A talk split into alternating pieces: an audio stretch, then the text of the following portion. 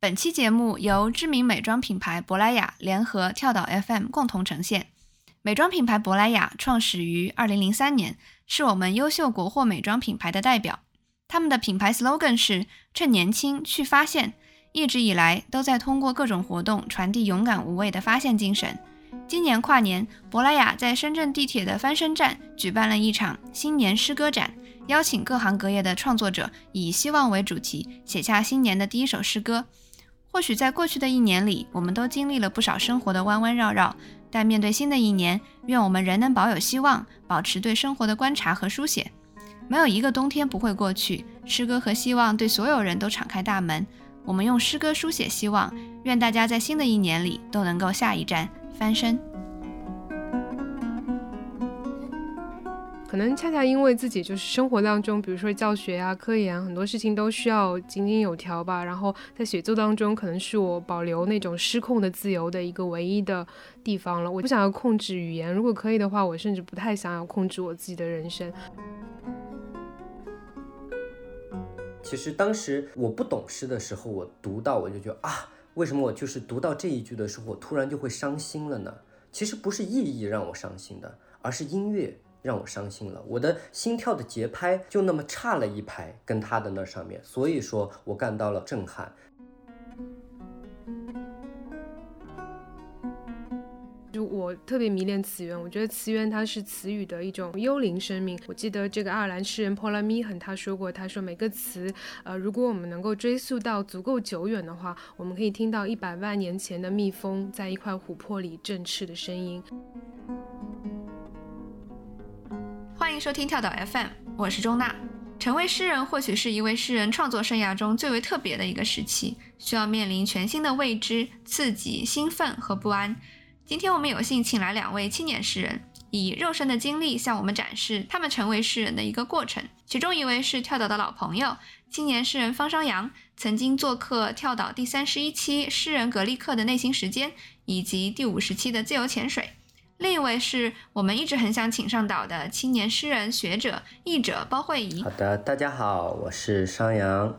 啊，大家好，我是包慧怡。那商阳最近出了第一本英文诗集《Bearing the Mountain》。包包也是再版了个人的第一部诗集《我坐在火山的最边缘》，两位都是出了一本诗集，已经成为青年诗人的这样一个状态，所以我非常想听听你们成为诗人的这个过程，能不能呃先带领我们回到你们第一次尝试写诗的一个情景？那是什么时候、什么契机呢？呃，实话是这个。没有那么多第一次能够记得的，但是 有史料可考的，那可能是小学有一年级还是两年级，那个时候上海流行一个果冻，就是印着美少女战士的，叫如果举若果冻。他们办了一个造句比赛，在报纸上就是剪下四个果冻，去造四个以如果开头的句子，然后就有五百块的奖金。我就。造了句子，并且寄过去，并且就算写诗吧，就是四个句子嘛，嗯，然后赢了一笔巨款，所以这个我记得。哦，这个好有趣，没有想到引出来的是如此粉红少女泡泡的一个回忆，难道不是如此散发着铜臭的回忆吗？这个好可爱，这个好可爱啊！商阳的，你是什么？我不记得第一次写诗是什么时候，我记得我初中的时候就因为特别喜欢宋词、古诗这些，然后就会填填词啊，按照格律填填词。第一首我拿。得出手的诗是我在大二的时候写的，收在我的这个书《Bearing the Mountain》里面，叫《Aria of an Ebbing Sea》。我当时考完一个结构工程的考试，然后累得不行，然后回家为了放松，不知道为什么开始写诗，然后又写不出来，就开始剪指甲。嗯，这个时候我室友又跑来给我诉说一些情感上的一些艰辛，然后我当时边剪指甲边写诗，边听他讲这些故事，然后我觉得这过程好像跟。呃，雕塑还挺近的，就是那种感觉，塑造一个躯体的过程，然后它被塑造成又面临着时间与毁灭。我也不知道我当时怎么想的，然后就稀里糊涂的通过这些周遭的一切联想跳跃的方式写了一首诗，就挺偶然的一个事情。但是我觉得写出来就是把这个偶然变成一个必然的一个经历。怎么一下子就从小学时代跳到了大学时代？难道天才是没有童年期的吗？啊，那包包，你是开始比较有意识的想写诗，就不是小时候参加活动这种，你还记得是什么时候吗？嗯，可能我们这一代人就是用有一个比较奇怪的东西，现在可能也没有，就 BBS。那个时候复旦有一个日月光华 BBS 吧，大概也是在大一大二那个时候，呃，突然之间就。反正就是对大学生活产生了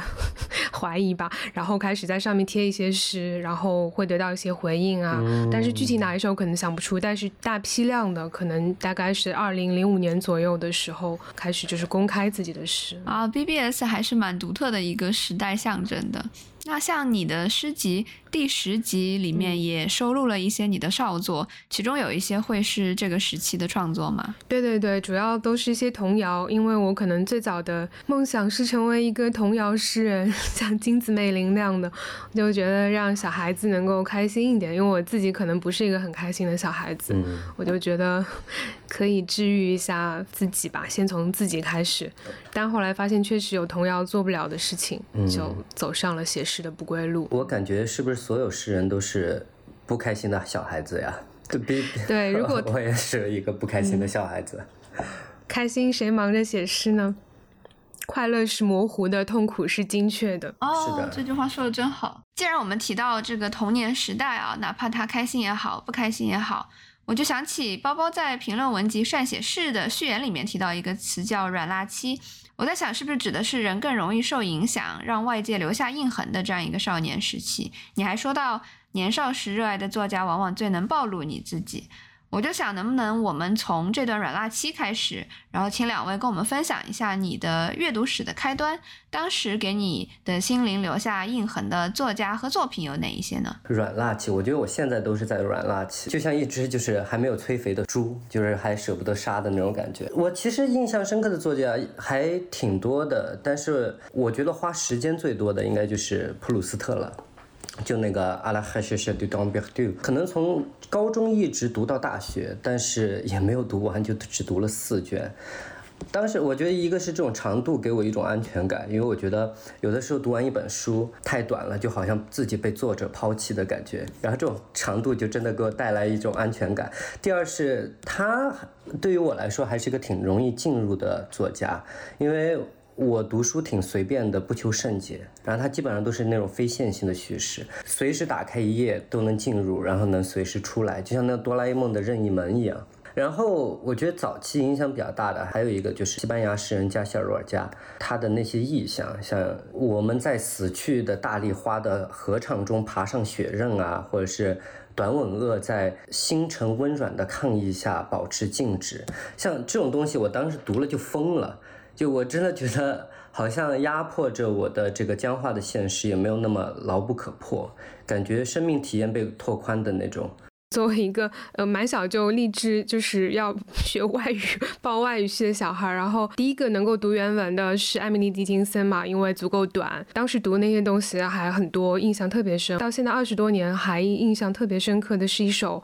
呃，有一首叫《剖开云雀》，你会找到音乐，就是那个 Split the lock and you'll find music, bulb after bulb in silver road。第二节有这个 Loose the flood, you shall find it patent, gush after gush reserved for you。Scarlet experiments, skeptical Thomas. Now do you doubt that your bird was true？小时候其实没有完全读懂的，就是觉得这个意象，剖开云雀，你会找到音乐，快金接着快金，用银线缠绕，嗯，然后后面几节以后就说是松开那个瀑布，然后当时的感受非常的疼痛。其实小时候并没有直接能够意识到这个云雀就是自己或者作为诗人的自己，然后就想到说啊，你会赫然看到一股接着一股就是涌出来的 gush。After Gush 啊，这种猩红的实验，Scarlet Experiment，嗯，然后当时当然也不会明白什么叫做 Skeptical Thomas，不幸的多嘛，就是圣经里说那个要用手伸到这个基督的那个伤痕圣伤里去，才能够相信他复活了的那个小信者，嗯，然后最后一句说这个你现在是否还怀疑你的鸟儿是真实的。就是小时候这个旋律，这个很短的这首诗，它就像魔咒一样，一直在脑子里就不断的会涌现。然后可能在人生的不同的阶段啊，就是始终觉得如何才能剖开自己这样一只云雀，然后并且幸存下来，把见证的东西诉说出来，然后把自己变成音乐。如果要说什么 coming the poet，可能我觉得这首诗是对我有一个蛮大的一个塑形作用。然后就是兰波也很喜欢，因为就是他那种少年心气，对，然后他那音韵也是特别棒。其实他我小时候喜欢的都是他后来抛弃的那些什么 Ophelia 那些 Sur l'on gamme et noir ou dorment les étoiles，la blanche Ophélie 啊 flotte comme un grand lit，这意象也挺简单的，在沉睡着星星的凝密的黑色水波上，白色的奥菲利亚漂浮如一朵百合花。嗯，这些是他后期就是都放弃掉的一些，但是那个时候就是纯粹被那个音韵，那个亚历山大体的那种本身就像水波一样的音韵，被法语的那个发音，就是我觉得我们可能很多时候小时候进入诗歌是从挺直观的一个层面上，就是怎么好听怎么美怎么来，然后也不一定需要读懂，呃，但是那些东西，包括后来小时候什么交笔友啊什么的，就经常互相嗯抄一些这种，好然后还有当然尼尔克啊，好可爱啊，有我们那时候还一对一结对子啊什么的，然后 就远方的笔友，嗯，然后那个年代真的是写信的，我突然觉得像个老人一样，一两行诗就胜过千言万语嘛。然后小孩子也觉得抄诗比较有那个嗯那个嗯格，所以就抄。青少年时期的话，对于这种超现实主义作家就是有一种向往，因为我当时我就没有看到过那样的写作方式，但是后来我作为创造的时候，我就会去反思。我觉得那个时候也模仿过兰波、洛尔加这些，但是超现实主义的形成是因为它所处的时代嘛。第一次世界大战改变了我们人类对现实的认知。当你看到那个战俘被炮火炸去的脸庞由塑料填充和缝补的时候，这对当时的人是超现实的，整容就战争的产物嘛。后来我反思，我模仿洛尔加写出来的东西更像是工艺品而不是艺术品。他的写作模式其实并不能精准地反映我的生命体验，我所处的环境和时代。那在模仿的过程中，我就觉得不太真诚。然后我就后来去发掘自己的写作模式，然后就开始用英语写作和阅读的时候，那其实对于我来说也是个软蜡期，因为我不了解英语，我英语就是不好。然后我第一次像包包说到的那种音乐性，我第一次读到。就觉得最震撼的应该是来自维多利亚晚期的英国诗人杰拉德·曼利·霍普金斯 （Gerard Manley Hopkins）。我当时我也超爱他。对，当时我读到他作品，我就觉得哇，这是超越时代的、超越认知和理解的。我们熟知的像那些艾略特·奥登，受他的影响也挺大的。他是一个虔诚的天主教信，同时他是耶稣会的神父。但是通过现在的一些研究，他是一个深贵。你想那个时候，他作为一个同性恋者，他是和王尔德一个时代的人。他在当神父的时候，王尔德刚刚上大学，在王尔德身上发生的东西是社会性的嘛？王尔德接受这样的事，他自己是接受自己的身份的。但霍普金斯那里他是不接受这样的身份的，他内心的欲望和虔诚的宗教信仰的这种对立是不可调和的。可以说他有点憎恨自己，所以他在写作的这种压抑，也形成了他高度风格化的作品。他的诗就像一种不可逆的咒语一样，把英语语言的音乐性推到了极致。娜娜和我在这边上做这种 MFA 的训练嘛，然后里面就会一些 half truth 的教条，就是形容词不可以乱用。啊，因为形容词是个很危险的东西，对吧？这种 half truth 的教条，所以你们诗歌也会接受这种教育吗？教条？我以为只是写小说会强调就是慎用形容词嘛，因为形容词用的好的话，它可以转化一个名词的属性，但是它用的不好就很干瘪，成为累赘嘛。但是像霍普金斯这首诗 felt from Sibyl's leaves，它的第一行全是形容词，一共七个形容词，然后它形容什么呢？就是形容一个夜晚，earnest。earthless, equal, attunable, vaulty, voluminous, stupendous evening strings to be time's vast, womb of all, home of all, hearse of all night。其实它就形容一个夜晚，然后第一行是七个形容词，七个非常巨大的形容词来形容一个夜晚，一个傍晚。然后 strings to be time's vast 被拉伸为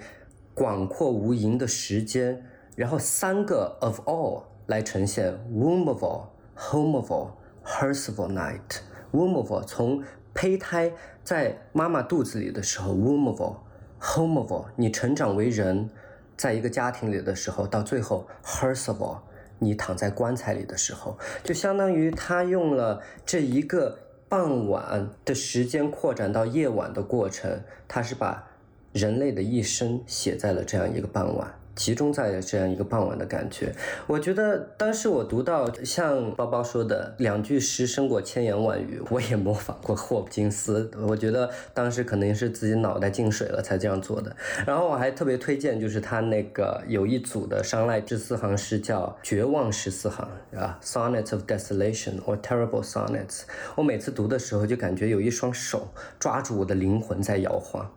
也有可能是我喝醉的时候才会读读读他的东西，因为我觉得我清醒的时候是有的时候我是感受不到他那种呼喊、呐喊和悲痛的，啊，只有在喝醉的时候才能稍稍走近一点点。你们两位都提到，年少的时候读书读诗非常容易被那种音乐性给打动，而且的确音乐在某种程度上是非常感官性的一个很有魔力的一个特质。嗯，商阳在诗歌里面就有很多古典乐的一个痕迹。然后之前包包跟我提到，你在爱尔兰读书的时候，老师喜欢边教文本来边唱。两位能不能来谈一谈诗歌和音乐性之间的一个关系？我特别喜欢这个问题，然后也是我想问鲍老师的。我是特别喜欢诗歌里的音乐性，音乐性是一方面，还有就是写关于音乐方面的东西。我在读你的第二首诗，就是叫复调嘛。然后你在整本诗集里面也会提到啊平均律啊进行曲啊这些东西，我都做了笔记的。然后第二首复调，复调我们知道是中世纪到巴洛克时期的一种作曲风格嘛，然后是多声部，有独立的旋律。然后你在诗里面用语言在复刻这一种作曲风格，然后你用的就是英文里面叫 anaphora 的结构，手语重复嘛。然后比如说一个你一个你一个你这样的词组。重复渐变到我反射，我反射，我反射这样的一个过程，最后我特别喜欢那个结尾的四行，我可以读一下吗？我有百千种疯狂炸裂成重弹的蓝鸟，纷纷被你路过，一个你越坠越深，越来越是我自己。读的不太好，不好意思。但是它诗尾的这种通过前半部分搭建起来的这种复调模式，通过 anaphoric structure 搭建起来的复调模式，逐渐构筑成了一个 crescendo 渐强的一种高潮，用千百种炸裂纷纷，越来越这种强调事件和事物的复数性质，最后再坍缩成一个单数的独一无二的深刻的自我。就仿佛这个自我就是。诗中所有诗句，也可以说说是所有旋律的一种集合。当时我读到这儿的时候，真的还挺震撼的。我就挺想问问，就是音乐性和包包的这个联系。嗯，就是我们说音乐性的话，其实大家常识的话都知道，那所有的诗歌的起源和音乐性都是密不可分的嘛。那我要引用这个瓦莱里他的那句，也许已经是陈词滥调，但我觉得还是真理啊。就是诗歌是声音和意义之间的被延宕的犹豫。就 La poésie est une hésitation prolongée entre le sang et le sang。嗯，我自己因为其实我我没有受过就是呃正规的那个诗歌训练嘛，然后我可能我的养分很多就是其实生活呀，然后这个自然呀，然后就是上课。我在爱尔兰读那个中世纪博士时候有一门课叫十四世纪的，就是英国文学嘛。然后我记得那位教授叫 Alan Fletcher，他现在已经退休了。因为中世纪的那些诗，他很多都是带着乐谱的，只不过很不幸的是，他那些 lyric，它的乐谱，呃，大部分都没有留下来。那么，其实比如说十三世纪的，现在有史可考的唯一一个有乐谱留下来的，呃，也是一个必备曲目，就是叫什么“春日已降临”啊，“Summer is coming in”。它的那个词汇本身非常简单，就是它那个歌词 lyric 啊，什么“春日已降临”，高声歌唱，不咕不咕，然后种子们呀，什么草甸开花，树林正在破土而出，公牛腾跃，雄鹿放屁什么的。关于是不是放屁还是吃草，就是语文学家还争论不休嘛。有的人说这个太不雅了，怎么可能是放屁呢？一定是那个手抄本上那个 u 写成了 v 啊，一定是吃草。然后，但大家都说为什么不能放屁？就是这个放屁的声音，我觉得在这里才是神妙的，就是整个的那个声音，它前面有那个公牛的哞哞声啊，母牛的什么什么声音，就是是对大自然的一个礼赞。虽然我们今天看来好像十三世纪他们还在写如此的，有一点是不是太 naive 了这样的事？但是我们要记得，就是对于英英语语言来说，它这个十三世纪恰恰是这个中古英语刚刚作为一个文学语言登上历史舞台。他们之前在一个三语社会里，就是被拉丁语和这个安格鲁诺曼这个法语压得抬不起头来。那么其实十三世纪有这样一首诗留存下来非常宝贵，因为真正我们要看到中古英语诗歌全面开花，要到十四世纪，呃，乔叟《看特布雷故事集》以后了。他我上课也是就教学生嘛，然后大家一开始可能有点嗯，就是觉得哎，他到底好在哪里？但是可能你把它唱出来以后，这个诗的欢快性，So my easy come on Lord 辛苦苦，然后它是一个轮唱曲，它就需要大家一起卡农，然后就是但凡然后他有乐谱留下来教大家用那个拉丁文写了到识字的地方要换一个人等等。那么其实大家比如说六个人一起呃就是唱一遍以后，立刻就可以获得特别感性的认识，因为他们本身写下来就是为了要呃要被这样唱出来的。嗯，所以我记得当时那 Fletcher 老师也是几乎能唱的，有一些没有音乐手稿的，他有一些比如说十八世纪、十九世纪的作曲家才给他谱上的曲啊，他也会带我们唱出来。然后他一个人因为嗓子不够嘛，等于要复调，他就会随便乱点人，我们就不敢坐在第一排。他旋律都蛮简单的，一般他嗯就是给我们唱个一一遍嘛，大家也都能记着，跟他一起唱了。我觉得这些。呃，我依然就是记得那样的一教学现场，因为他是真正的一个让声音得到共振。就是说，虽然羊皮已经死去了，甚至已经丢失了，羊皮本来就是动物的尸体，但是在大家的声音在那个教室里共振的这个瞬间，会觉得说，这个羊皮上的锁下来的那个文字的那个声音再一次得到附身，它 具有了这个阿尼玛，就这个本来死去的动物再一次被吹入了灵魂。啊，我觉得这个其实对于我们任何诗歌的一种复魅。吧，我认为诗歌它它是要为现实去复魅的，就是 re-enchantment。呃，如果诗歌它不能够让现实重新变得 charming，变得 enchanting，那不如去写散文。就是狄金森说的这个 I dwell，对对对，他说 I dwell in bright possibility，a house fairer than prose，栖息在明亮的可能性之中，一座比散文更美丽的房子嘛。每一次读到那里，我都 对写散文的那个自己就是。当然，散文也有它的美德了，但是就是说，我觉得诗歌当然是一种。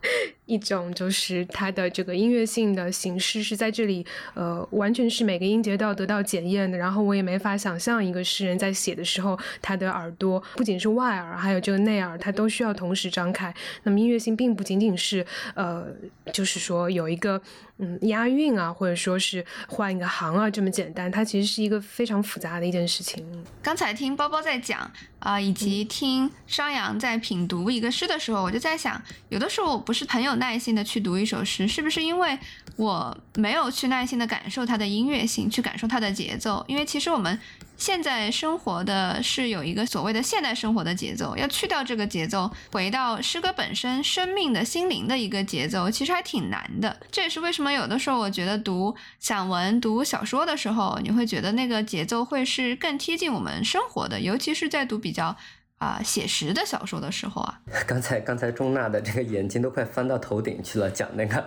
散文作家的时候，不是，我是在替所有被冒犯到的散文家一阵。虎躯一震，没有没有，我们也都写散文呀。我我也写散文，对，都写散文的。其实我就接着包包刚才说，因为包括其实你看我们的中国第一首呃诗，或者是《诗经》的第一首诗《关关雎鸠，在河之洲》嘛，我们的起源也是来自于一个象声的鸟叫。那这也是音呃关关就是鸟的叫声嘛，这也是我们的一一个音乐起源。然后其实包老师也说到抒情诗。lyric，那 lyric 的词源就 lyricos，希腊语对它的含义是对着抒情歌唱。诗本来就是要唱出来的。抒情诗最初取自一个乐器的名字，可以说是音乐是在诗歌的骨子里的。但是我之前在前两期跳岛的时候也聊过这方面，就是在 lyric 这方面聊过，可大家可以回去收听前两期。今天我聊下其他的，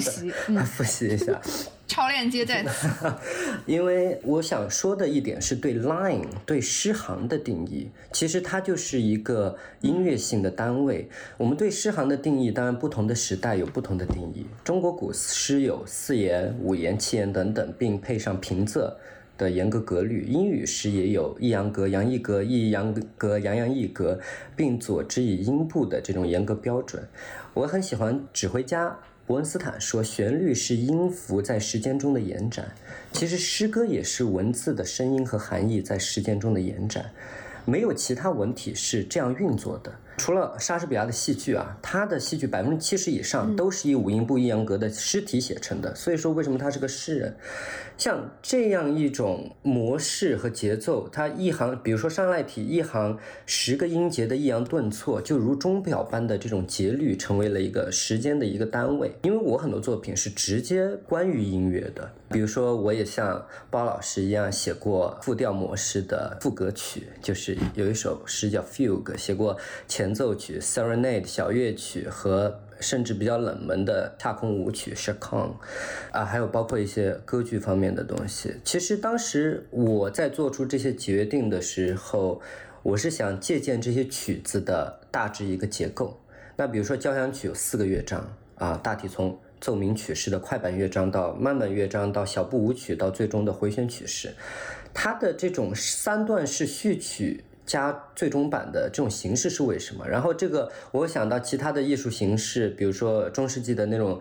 基督教绘画的 triptych 三联画的艺术形式，包括小说和电影剧本里面的那种 Aristotelian arc，呃，亚里士多德的三段式叙事结构，在现在的剧本写作里面都还有，呃，从骑士磨练到英雄归来这种。啊，漫威电影，我们都还是没有逃脱两千年前的那种诅咒。后来我发觉阅读和思考这些结构的时候，我发现最核心的一点，尤其是音乐和诗歌最核心的一点，就是如何使用和构建重复，如何搭建和重复这个 repetition。啊，无论是句子的重复、词组，还有微小的介词和连词的一种重复，音乐里面它就是重复、重复加变奏嘛，repetition、repetition plus variation。因为我是个古典音乐迷、古典音乐痴，我以前当发烧友的时候收集了可能将近一千张唱片，然后我特别喜欢的一个曲子就是勃拉姆斯第四交响曲的最后一个乐章，其实它的主题就八个音。然后他对这八个音不断的重复，加上变奏了以后，写了整整一个乐章。然后这也是成为了音乐史上最惊世骇俗的一个乐章。你你看，如果单把这八个音拎出来是平平无奇的，但是他们组合在一起，不断的重复、混杂加变奏，就变得很不一样了。我经常教的一首诗，我觉得娜娜可能已经听腻了，就是里尔克的《阿波罗残残像》嘛。他最后一行，呃。平平无奇的硬汉真的是平平无奇，就是 You must change your life，你必须改变你的生活。寻常的周刊里面看到这样一句话也不足为奇，但是他之所以把那样一个警醒的最后一句写成如此的振聋发聩，其实就是因为他在语法上微妙的运用了 negation 否定句式的重复和严密的部署而达到的。包括其实我们说到音乐，肯定要说到韵押韵嘛。韵也是一种重复、重叠而形成的旋律，方便记忆。韵是旋律，节奏是舞蹈。其实，在诗歌里面，音乐是作为记忆的容器而存在的。这个我刚刚在努力的找商阳那首提到勃拉姆斯的，是不是那首 If you talk about sadness fugue 啊？那首上一周打印出来以后读了以后，发现它的那个质地，首先的音色非常的参差，就是各种各样的，包括这个商阳自己刚刚也提到，它其实我觉得有将近一半左右的都是和音乐有关。有的时候是在处理音乐性，有的时候它从这个音乐的主题延伸到了，比如他有一首叫贝多芬的嘛，他后来其实没有在处理音乐，然后恰空那首也没有在，就是没有在字面上的处理。音乐啊开始处理这 semantic 的问题，空是什么，无是什么，由音乐开始的一个变奏啊，我觉得它非常迷人。然后呢，我觉得其实我们可能也没有办法在那么有限的时间里去细读文本，我就呃接着。嗯，像刚刚也提到，就是诗歌里的，比如说跨行这个东西啊，这个是我一直蛮关心的，因为那会有很多可能你说啊，那是我打个回车就是诗，这个呃。其实跨行它是一种非常肉身性的动作啊。我们说这个 enjambment 这个词，或者法语的叫 enjambment，这个它本身是 in 加上 jambe 是交叉双腿的意思，就是交叉双腿，然后就是法语里的双腿啊，然后你就才能够迈开腿，然后才可以可以往前走。那么当你为一行诗、一行文字添上了双腿的时候，他们其实就可以开始起舞，就可以回旋，就可以忘情的走向一个未知的微微颤动的敞开的未来，就可以忘却规则，甚至它可以商榷横挪这个意义的界限，然后定格的东西这时候就可以动起来，这个静止的图像就可以开始被注入灵魂。所以我觉得，就是说，如果要说在所有的这个音乐性的就是元素里面，我觉得就是最呃，其实实际上考验诗人功力的是他在跨行这件事情上有多么的能释放出多少的这个 possibility 啊。我们说这诗其实是关于可能性的艺术嘛，我个人。非常关注跨行这件事情。另外，我们说到这个节奏。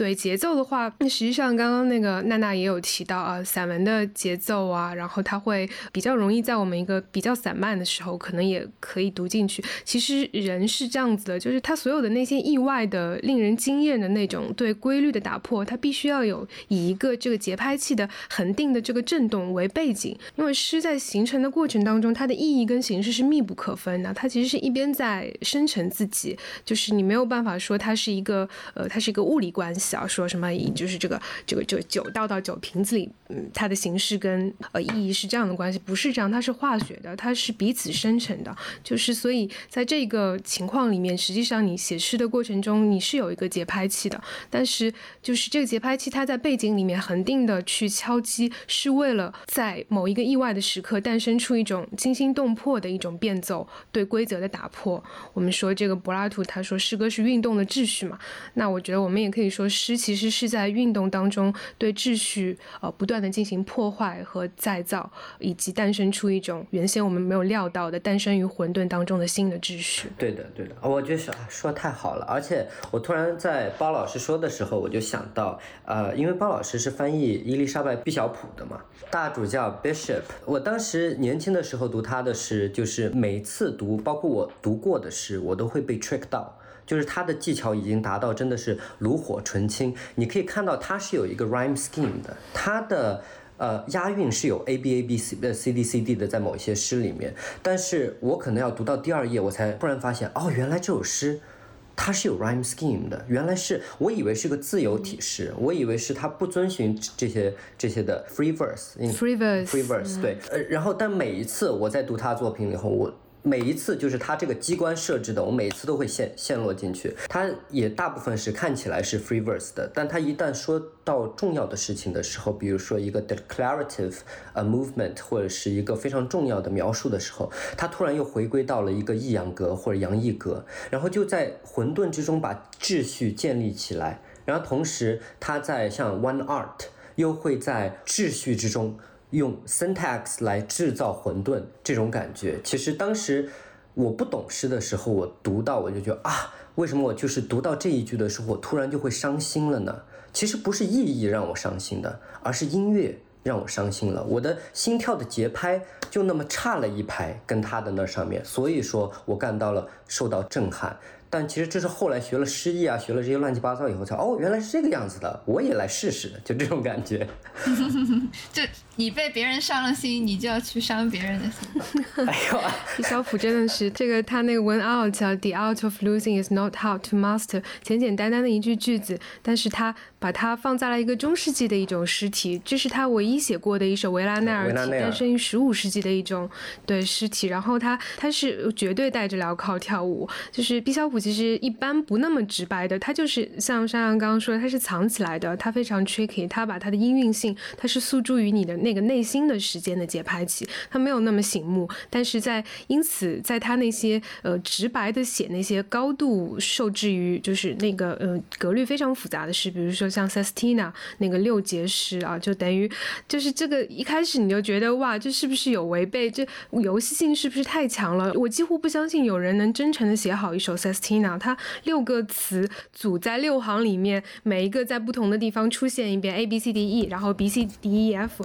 就是我觉得说你怎么可以带着一种雕琢一个玩具、雕琢一个机械鸟的一个一个一个那种，怎么可能还能够 be true to the meaning of poem？但他做到了。Sestina 那首诗同样是非常伤心的诗，是一首剥夺之诗，是一首关于这个。嗯，用他自己的话来说，是在雨季里收割泪水的诗。然后 Bishop 真的很厉害，他也写过 sonnet，但是这些复杂的、稍微复杂一点的格律，他可能就都只写一首，但是每一首都可以说是重新定义了那种 genre 啊，可以说都成为了这个文类里面特别特别了不起的诗作。经常我写不出来东西的时候，我就会回归到 form 形式上去。然后我最近。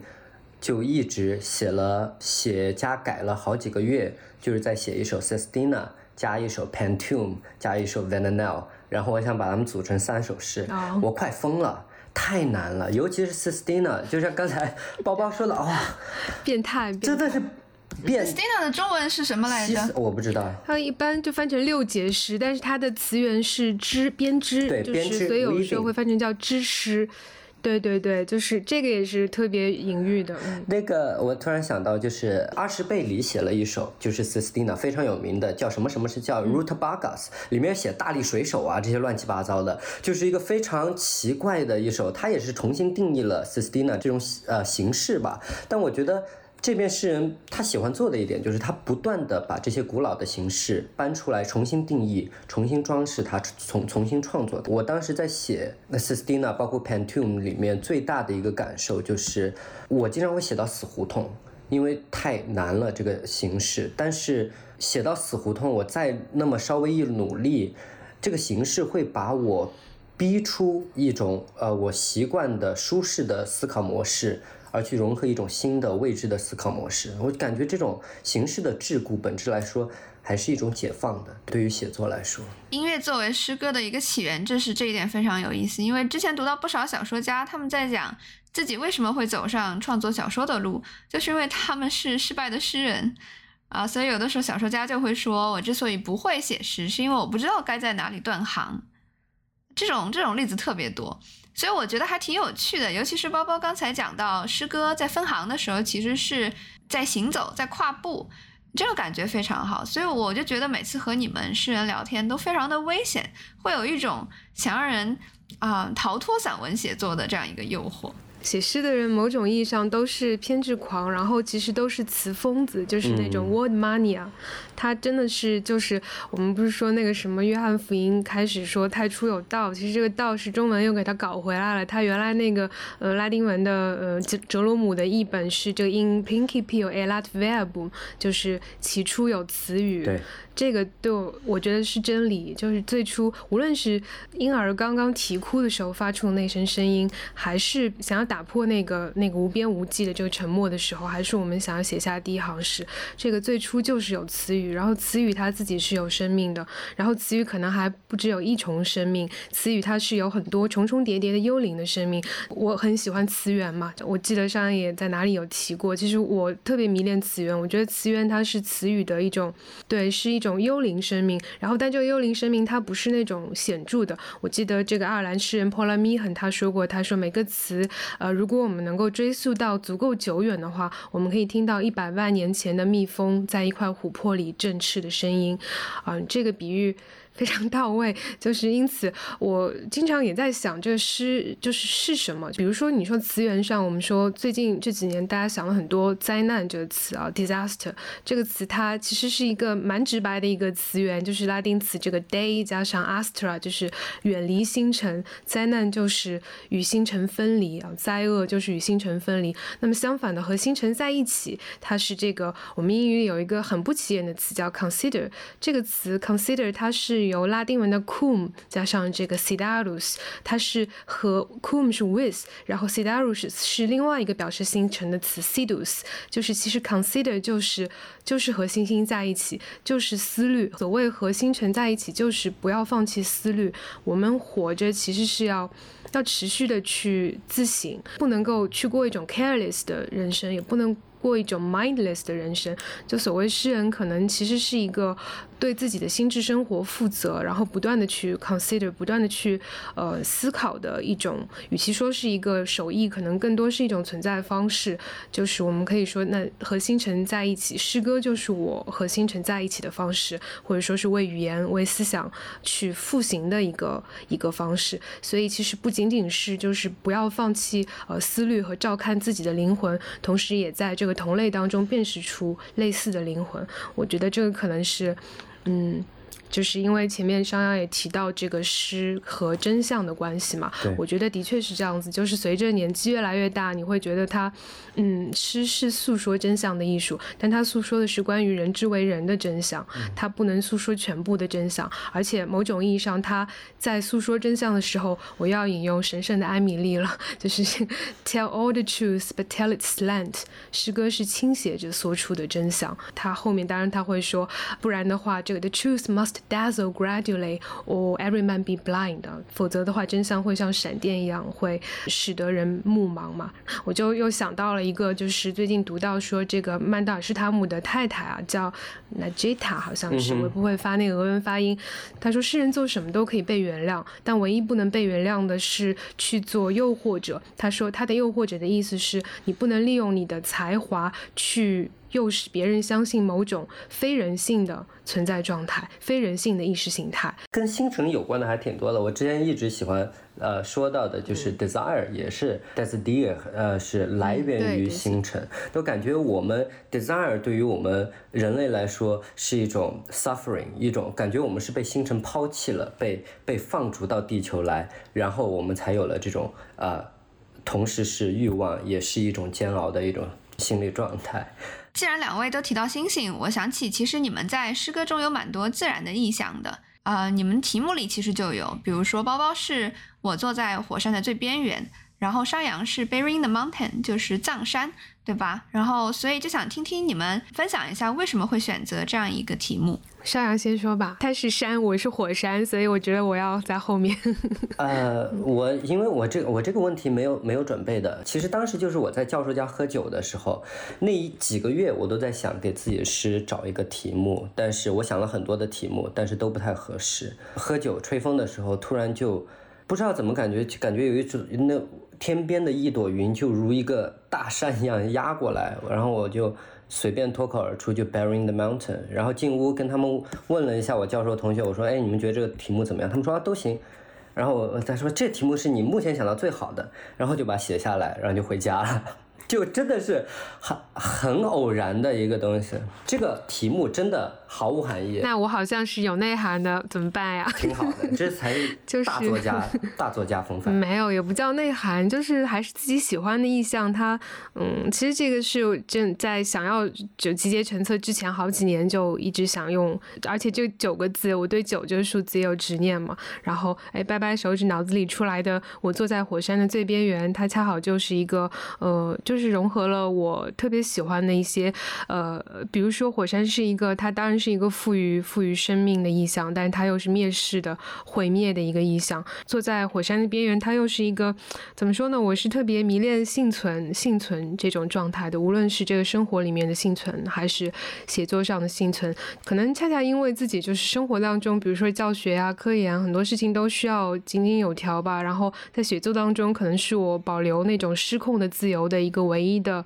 地方了。我其实不想要，我不想要控制语言。如果可以的话，我甚至不太想要控制我自己的人生。就是可以被控制的一切，嗯，所谓的一切尽在掌握的这个东西，意味着你有一个精细的、精确的一个目标，然后你有达成它的手段，然后你一步步的往前执行。我觉得这是我们今天所嘉奖的、嘉奖的一种一种心窍美德。但是它是多么的。令人沮丧啊！当我可以看到终点，以及可以想到这个，我就完全丧失了上路的一个力量。我想要的是一个不断的在路上，然后不断的保留一种爆破的可能性的一个敞开的一个炼金术一样的一种旅程。那你坐在火山边嘛，当然是。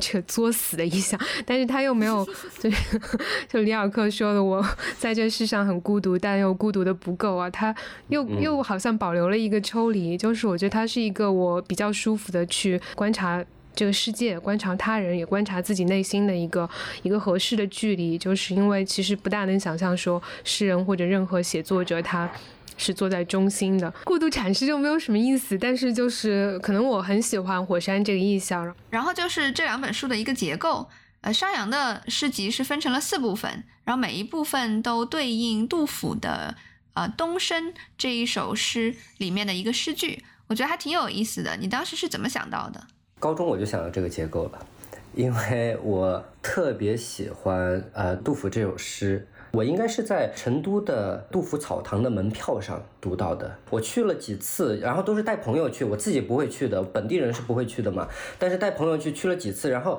每一次他门票上都会印杜甫不一样的诗，而且都是不是特别有名的那种诗。然后当时我就读到的时候，我就觉得哇。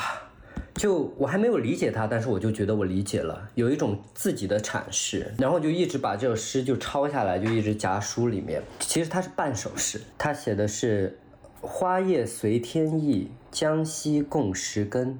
早霞随泪影，寒水各一痕”。这几行诗其实一直是在我脑海中震荡的，因为我觉得他每一行诗跟我写作的。呃，主题还是挺相关的，但是我自己的理解啊可能是错误的理解对于这首诗。然后这四句诗对应了书本里的四个章节和四个主题。花叶随天意呢，其实我理解就是很简单，关于宿命论 （fatalism） 一个东西。所以第一章节就会穿插着一些比较不是特别具体的个人经验的作品，然后还有就是一些比较抽象的关于存在的方方面面的疑问。然后江西共识根则是，呃，你看大河小河。分流蔓延，但是他们的根本还是石床和大地。在这一章里面，我把悲伤和哀思作为链接人类情感的基石，就是逝者如斯夫嘛。呃，这一章基本上都是挽歌，都是 elegies。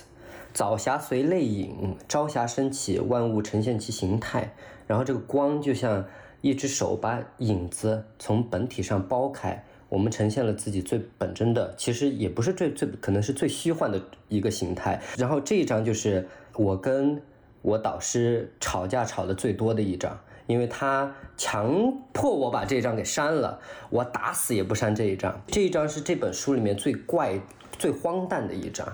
比如说花了七页的时间审讯一颗苹果啊，然后雨中的推土机做着荒谬的美国梦啊。我最喜欢的就是给 给橱窗里的人体模型写情书，然后就通过戏谑和反讽的语调来描写静态物体，然后这些静态物体随着观看者的角度而产生一些变形，来反映我们社会生活和政治生态的一些一些写作。然后最后一章。寒水各一痕，好不好听？我觉得这就美不美？寒水各一痕，我当时读到这一句的时候就。心心惊了一下的那种感觉，就这个寒冷的水流看似互相挟裹成为一体，但却明明间是各自依靠着自己的纹理在游走。而且当时我是学流体力学的时候，我们就会讲到这些 streamlines 和 streak lines，然后他们是怎么样在这个水纹之中的运作，然后他们的力是怎么样的，然后当时就还挺。挺 resonating 的，跟我的心还挺相呼应的。虽然说它是力学的一些东西，然后讲通俗点，最后一章其实就是文学的两个永恒命题嘛：无法满足的欲望和不可治愈的孤独。然后这一章里面也是情色部分最多的一一章，然后包括一些酷儿主题的写作。我就稍微讲一下，这样。那我是从写作的时候的一个反思，因为当时在写某些作品的时候，我是遇到了一些障碍的。因为我在处理一些具体材料的时候，我不太喜欢用第一人称写作。因为有的人说第一人称是诗歌的特权嘛，可能确实是啊。但是我还是挺喜欢用第三人称视角写作，尤其是写一些比较亲密性的东西。然后这样的呈现会偏冷一点，然后有个距离感嘛。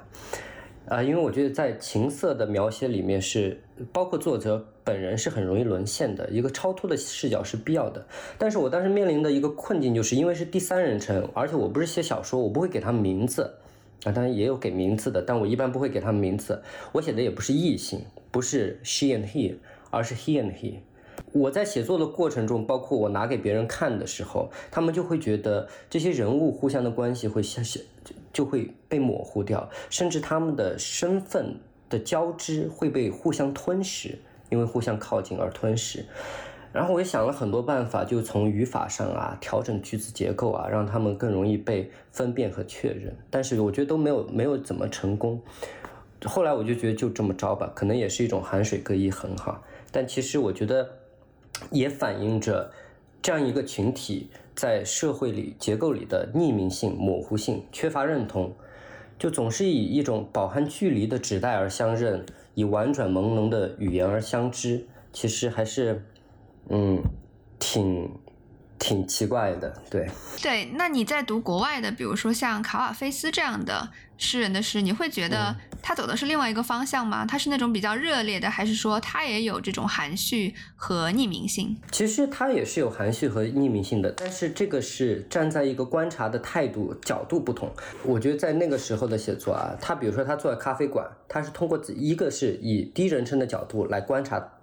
一个走进来的人，然后我就描写他，甚至描写他的一生，描写历史人物。那我描写这个历史人物的一生，一般来说是单数集的，而且他不会描写两个人做爱的场景，然后自己不在那两个人之间，呃，就是不是其中一个人的这种感觉啊。就其实我觉得这个还是挺难，挺不好做到的。对，包包来讲一讲你诗集的一个架构的思路吧。我注意到你有一些章节里面会以诗歌为引子。然后选择的诗有的是古英语的哀歌，有的是中古英语柴郡方言的匿名诗，还有一些是修饰的诗。首先想听一听这些诗讲的是什么，以及你在那些章节引用这些诗的一个用意。对，其实我没有用这些引用的诗来为这个诗集来定一个结构，还是有分季的标题的。虽然我自己觉得也这是一种很笨拙的办法，因为其实实际上我的这个诗集年代跨度比较大嘛，从最早的零五年到呃最晚的就是一五年，就只有一首，大概十年当中的。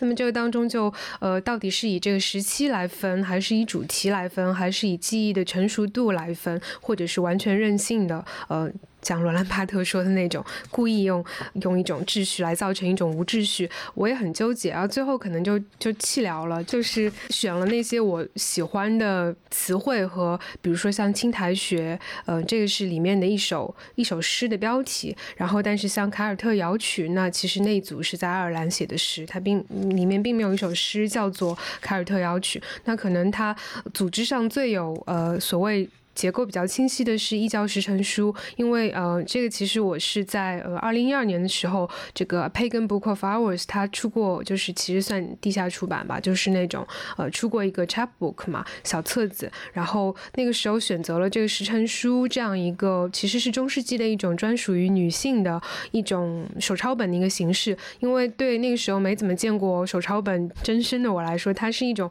宛若天堂一样的存在，它是那种图文互助，然后本身是是。一个自洽的一个呃非常美丽的一种书籍的形式，它一般就是那种 pocket size，可以被捧在手心。然后它因为中世纪大部分女性都没有得到教育的机会，然后它是一种非常少见的，大部分是为为女性来制作的。然后呢，就是晚上家里面会就是这个以这个 matron 这个嗯母系的这一位这个年长的女性为中心，她把它。既用作这个识字课本，又用作就是教大家呃一起来，比如说祈祷，因为它是也有翻成叫实祷书的嘛，它是用这个 office hour 来就那个圣仪的时辰呢，就是晚祷啊、晨祷啊啊来划分的。那所以这个是一个用一种这个书籍本身这个形式来为一本书命名啊，这个是我当时觉得比较恰当的形式。然后就是说到这个里面的古英语诗歌呀、中古英语诗歌，其实对我来说，它不是一个意志性的材料的一个引用，因为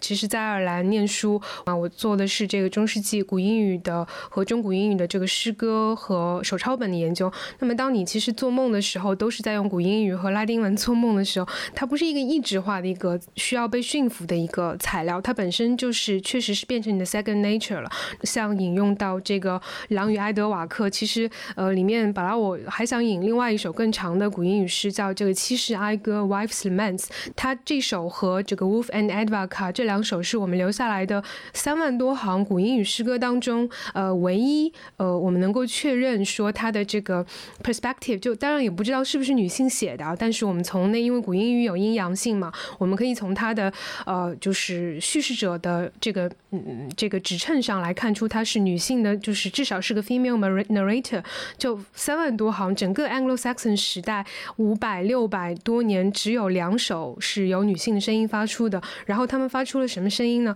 当时我觉得太感同身受了，在那个嗯《七十哀歌》里面，他呃我就不读古英语了。他他说这个山谷幽暗，然后峰峦险峻，牢房覆满石楠，将我咬噬，无欢乐的这个居所啊，无欢乐的居所。他那个头韵也是用的特别的漂亮。然后呃，Weak Wina Lias，后来还被北欧的一个厄运金属的乐队拿去作为他们的他们的这个标题了。呃，然后他说黎明时分，我独自在橡树下环绕着地洞原地走圈。嗯，这是一个八世纪的女性留下的一种叫挽歌或者叫哀歌。呃，但那个时候对我来说，它是我的日常经验，就是因为可能在爱尔兰的时候，那可能是第一次。跟就是真正意义上的可能贫穷有所体认和打交道吧，因为住在一个地下室里面嘛，然后那个窗它就特别的高，阳光也很稀薄，然后你其实你的餐桌和你的就是工作的那个书桌是同一张，然后我发现自己在论文就是打结，论文写不出来的时候，就是无意识的会绕着那个书桌开始自己在那儿转圈走路，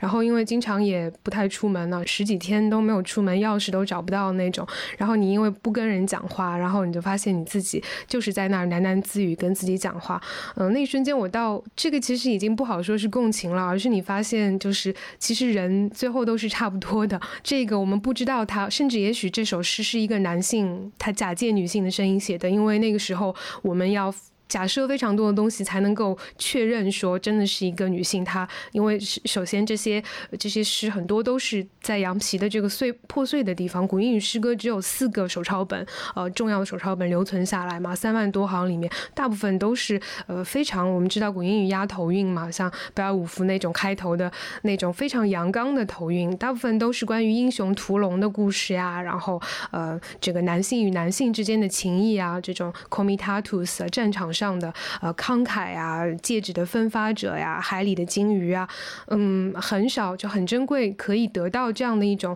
一个作为一个普通人，甚至他的性别都不再重要，一个普通人在坦诚他的脆弱，或者是比较成熟的去诉说他的一个现实处境或者是精神处境。嗯，我觉得。某种意义上，它算是一种自传性质的。虽然它不是我写的，但是我可能会想把它放进去。那么我研究的这个珍珠诗人，因为他我们不知道他叫什么名字嘛，然后他是在西北柴郡这种地方写的，就带有一点威尔士凯尔特方言的，就很难。他那种语言，他而且还就是逆石流而行之。那个时候，Chaucer 就从呃欧陆，从法国，从这普罗旺斯学了这个押尾韵嘛，然后使得英语也能够诉说那些呃典雅爱情啊，那些更加就。就是呃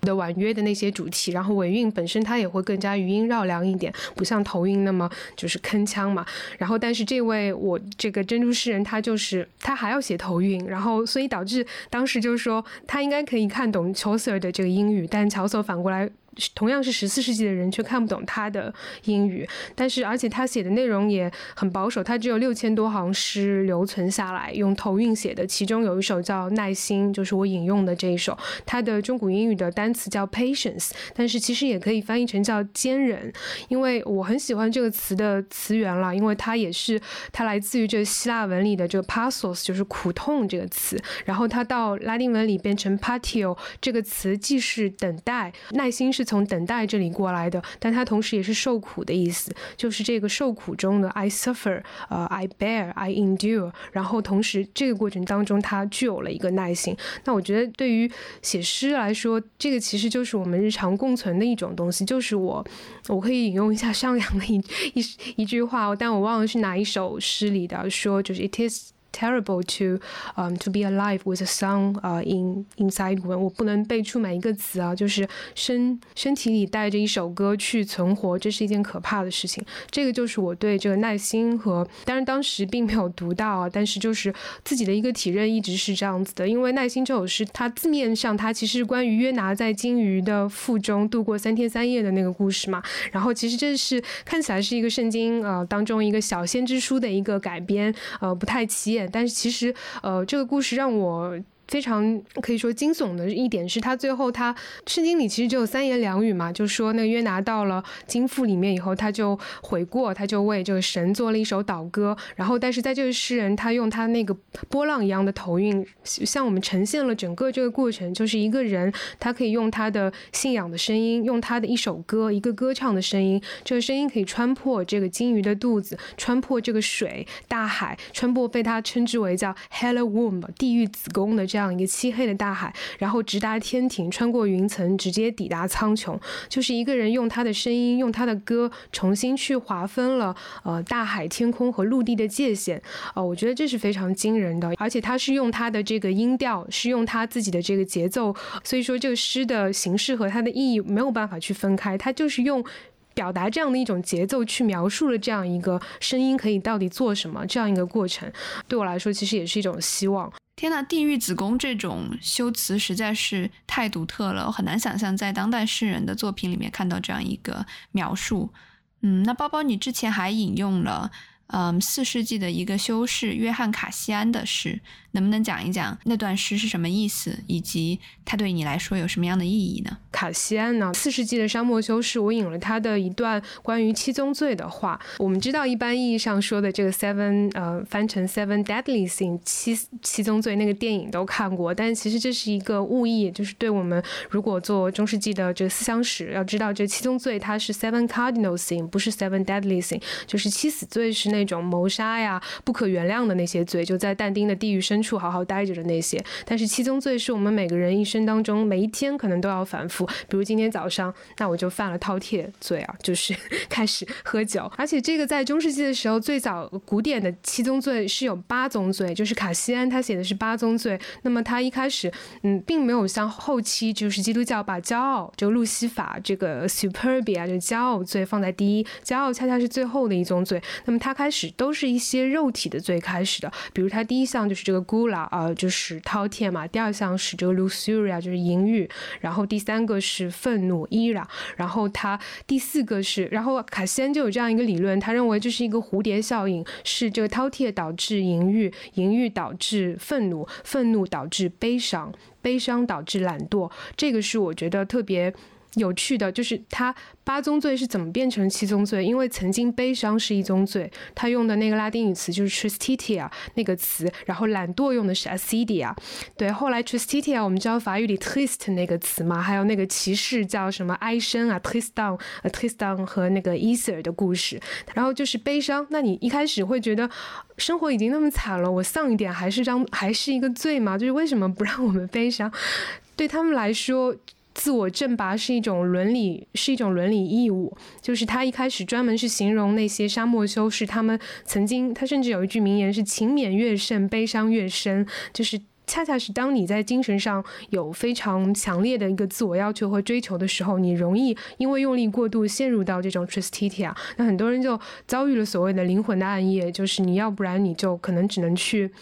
结束你的生命，要不然你是结束你的信仰，换一种生活方式。那么到底如何把这个悲伤？因为悲伤是一种，其实我们今天会就是把这个 tristitia 导致的那种 acedia 就是怠惰，把它合起来称作是 depression，就是因为因为悲伤而丧失了 immobilized，没有一个行动的能力，然后陷入到一个下坠的一个呃那种困境和过程当中去。但是后来就是到呃六世纪的时候，什么格列高里啊、英诺森啊，再往后的一些教皇，他们把这两宗罪合起来变成了 CEDIA 于是有了我们今天七宗罪里的懒惰、悲伤就不见了。其实这个 Acedia 或者英语叫 Sloth，它远远不是懒惰、躺平这么简单，它原来是一种深层的精神危机。然后我觉得这个是我们其实每天都在遭遇的。对人来说，嗯，比起这个飞升，很很多时候它是向下坠落的那种欲望，呃，那种沉沦的欲望，它是主宰着我们的心灵，然后是主宰着我们最好的文学的。所以，如何在这种上升之路和向下之路当中去站稳，去在这个峡谷当中让自己不要坠落，这个本身在卡西安的这个非常简洁的表达里，他下面当然继续有在写说这个，呃，什么。怠惰是导致就后面那些啦，然后还有什么呃，他把虚荣和骄傲，就是 superbia pride，跟那个 vana gloria，就是 vain glory，是分成两宗罪的。那么后来也合并成了骄傲，并且骄傲变到被教会放到第一宗罪来，因为是路西法的罪嘛。然后那我们就觉得，哎，那是不是什么八减二应该是六？怎么变成七宗罪了？因为当时嫉妒没有嫉妒，就嫉妒这个罪是后来添加上去的。嫉妒叫 invidia，这个词源是一种不正。确的看就是 invidia，就是不正确的 a wrong way of looking，就是不正确的看待他人的命运和看待自己的处境的一种观看的方法。它它是嫉妒，嫉妒起先是一种错误放置的视线，这也很有意思。那所以就是我可能会觉得说，当然不是基督教意义上那种罪啊，而是我们对我们自己的处境不满的地方，在卡西安的这首诗里面，他以一种很简洁的一个方法，其实上演了我们日常生活里每天都会轮回的一种小悲剧。我没有办法。把他的诗拆开，把它放到不同的这个章节里面去，但是可能就把它放在那边，就是某某一章某某一个部分的之前吧。然后也算是，呃，因为我觉得其实诗歌其实都是在处理我们的如何去。灾后重建这件事情，灾后重建这个说法非常有意思，这让我想起之前，呃，商阳有分享过一句话，就是说，如果你想提高自己的诗的记忆，其实是要提高你自己写诗的人的灵魂。我有一个比较技术流的问题，想听听你们讲诗的逻辑，因为我觉得诗的逻辑很多时候对普通读者来说。是一个比较难以进入的地方。我刚才听你们说，诗歌的一部分的意义在于它的音乐性当中，所以呃，你也可以做一个不那么求甚解的读者。但有的时候我在想，我很想了解诗句和诗句的连接的逻辑是什么样的，尤其是你们两位其实尝试做的逻辑运行的方式不太一样。商鞅是通过长短句之间的来回否定来对一个论题进行诘问，而包包是那种通过在名词之间进行跳跃，把。意象进行一些堆叠来抵达一种意义，我还挺想听听你们谈一谈这方面的体会的。我觉得逻辑是非常重要的，因为在早期我写作的时候就是比较超现实主义，但是你不能说那种超现实主义是没有逻辑的。其实包括我看那个包老师的诗，这也是我最喜欢的一点，就是他他的逻辑是梦境一般的这种联想跳跃式的诗句。然后是把读者置身于一个非常瑰丽的这种心灵和潜意识的世界。那其实超现实主义，如果你要讲逻辑的话，超现实主义的最初的、最原初的一个意象，就是安德烈·布列东的《黑通》说的，就是在一个手术台上目睹了纺纱机和雨伞的对峙。这个就很奇怪了，对不对？就一个就手术台上一个纺纱机，一个雨伞，不太有可能把它们放在一起的。后来我在练习的过程中，就是我有一些导师就跟我说，你光依靠这样。一种逻辑模式是行不通的，就是你还会，你需要去尝试一些其他的东西。比如说，我开始写叙事诗了，我开始写冥想类的一些诗，包括我有一首诗《Phantom Lim》写出来，别人说这怎么读起来像个论文一样，我说去你妈的！但是确实是，就是我会在思考，如果就算你在诗中建立一种另外的逻辑。呃的话，那它是要符合自身逻辑的，比如说音乐的一种逻辑，呃，意象的一种逻辑，它是在这里面如何穿梭跳跃的，它可以不符合现实的逻辑，但它要构造一个自洽的逻辑的完整体。其实我的逻辑的方面的话，一般来说是从 syntax 来呈现的。娜娜好像也说了，就之前我们在聊到风格的问题啊。Syntax 也是，就是句法，对句法，包括对于句法来说，就是我觉得风格，这是一个写作者的风格，包括他的逻辑，他是如何遣词造句的，这个风格对于写作者来说，就是怎么说呢？如同他灵魂的外衣，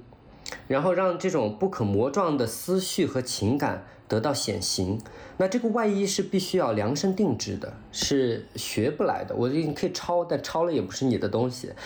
呃，我在练习的时候，其实因为我早期英语特别的差，我就会呃给自己一些作业来做啊，比如说我看到弗吉尼亚·沃夫的一些长句式，然后我就说，那我也写。呃，一首诗，一页一个句子，我给自己一个句号来完成这种诗。我在这个书里面有两首诗，《Meditation on an Authentic China》，然后它是一个由叙事和冥想相互打断，然后又结合的一个作品。我在讲述主人公的一生的故事的时候，我是用一个蜿蜒绵长的句子来写的，很长，大概有半页，基本上全是靠从句和破折号。这样来写的，然后句子结束的时候，他的一生也结束了。然后这样的一个绵长的句子，马上就面临着一些碎片化的短句式的攻击，一些诘问。然后包括还有在《In the Movie Theater》那那那首的话，它是有两个平行的场景描述，一个是电影荧屏上的故事，另外一个是在电影院观看这个故事的两个男孩。然后我在叙述荧屏上的故事的时候，也是一个完全完整的。长的从句结构大概也有一页左右。我想通过语法上制造这两个分离的场景，两个被区分的现实，同时是在节奏上产生一些对比。其实我觉得讲故事的时候，讲不同的故事的时候，需要不同的语言，这是很正常的。我觉得在呃抒情诗里面，很多的时候我们会看到一些比较碎片化的句子。然后我也会呃受到一个美国诗人叫 Linda Gregg 的影响，我非常喜欢那个抒情诗。我会用这样的一个句子，呃，这样一个句式来呈现一个比较破碎的现实。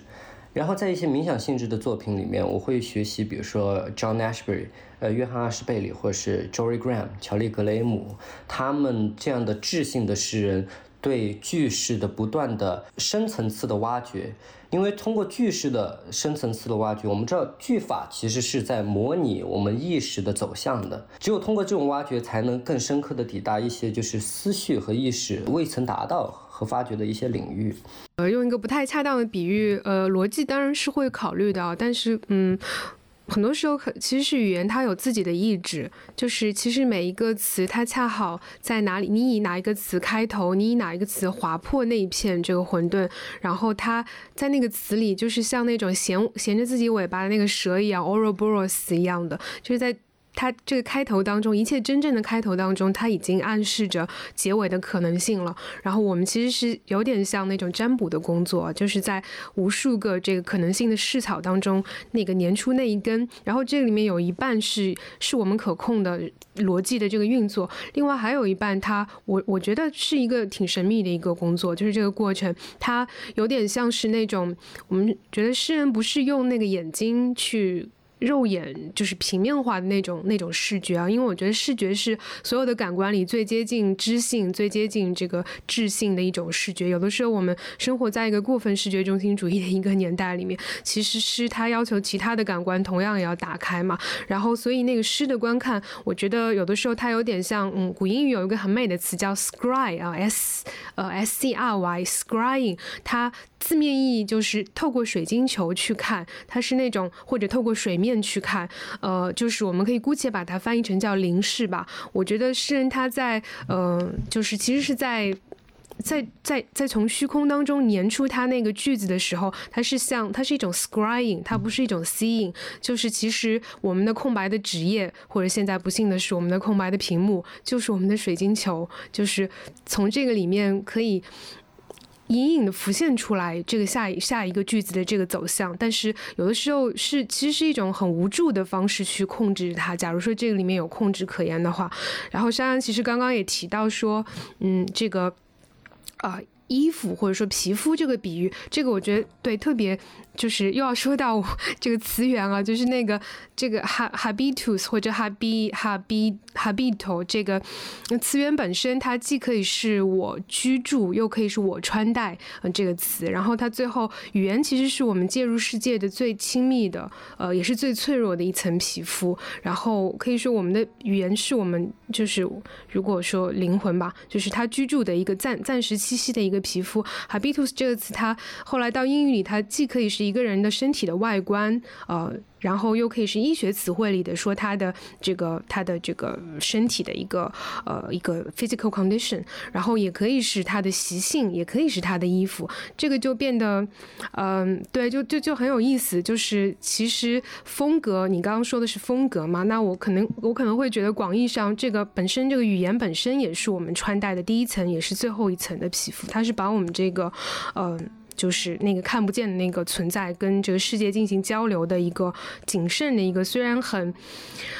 其实是瑕瑕疵百出的一个一个一个，嗯，一个通道啊。但是可能，呃，诗如果还能做点什么的话，它是要把这个通道不断的去变得更加清晰啊，然后使得这个语言它能够恢复它，嗯，最初的那样一种一种有效性。是，而且包了。包老师说的那个朝向未知的这样的一个开始，其实我觉得很多时候写诗就是是以结束而开始的，是结束之后诗歌才开始的，甚至有些可以说是现实的结尾才是诗歌的开端。我觉得这其实让我想到很多，就是比如说。啊，私人事件和现实经历，那么现实里面的逻辑如何转换到诗歌里面来？但是其实我觉得很多时候，这种私人事件和现实经历是一作为一个船锚的。但一首诗的目的，它不是停泊，而是要航行。就像一次奥德赛的旅程，为了探索和发现，无论是就战胜巨人，或者是被科科尔克变成猪，这些事也看起来是毫无逻辑，在现实中毫无逻辑的东西，这些都是未曾预料的。伊萨卡。呃，这个地方作为奥德赛的故乡，它也成为了现实的隐喻，是存在于记忆的。现实和经历和现实的逻辑，其实是我们起跳的足下的那片狭窄的疆域吧，可以这样说。但诗人是要飞飞向月亮的，而且是。不需要航天器就要飞向月亮的。我们那个大学的校训，就都柏林大学校训，是我见过最简洁的校训，就两个词，叫 Ad Astra，就是向着星星啊。我觉得可比现在好多大学的校训好多了。对啊，就是至于去哪个星星，就是我们就是可以自己决定了。嗯。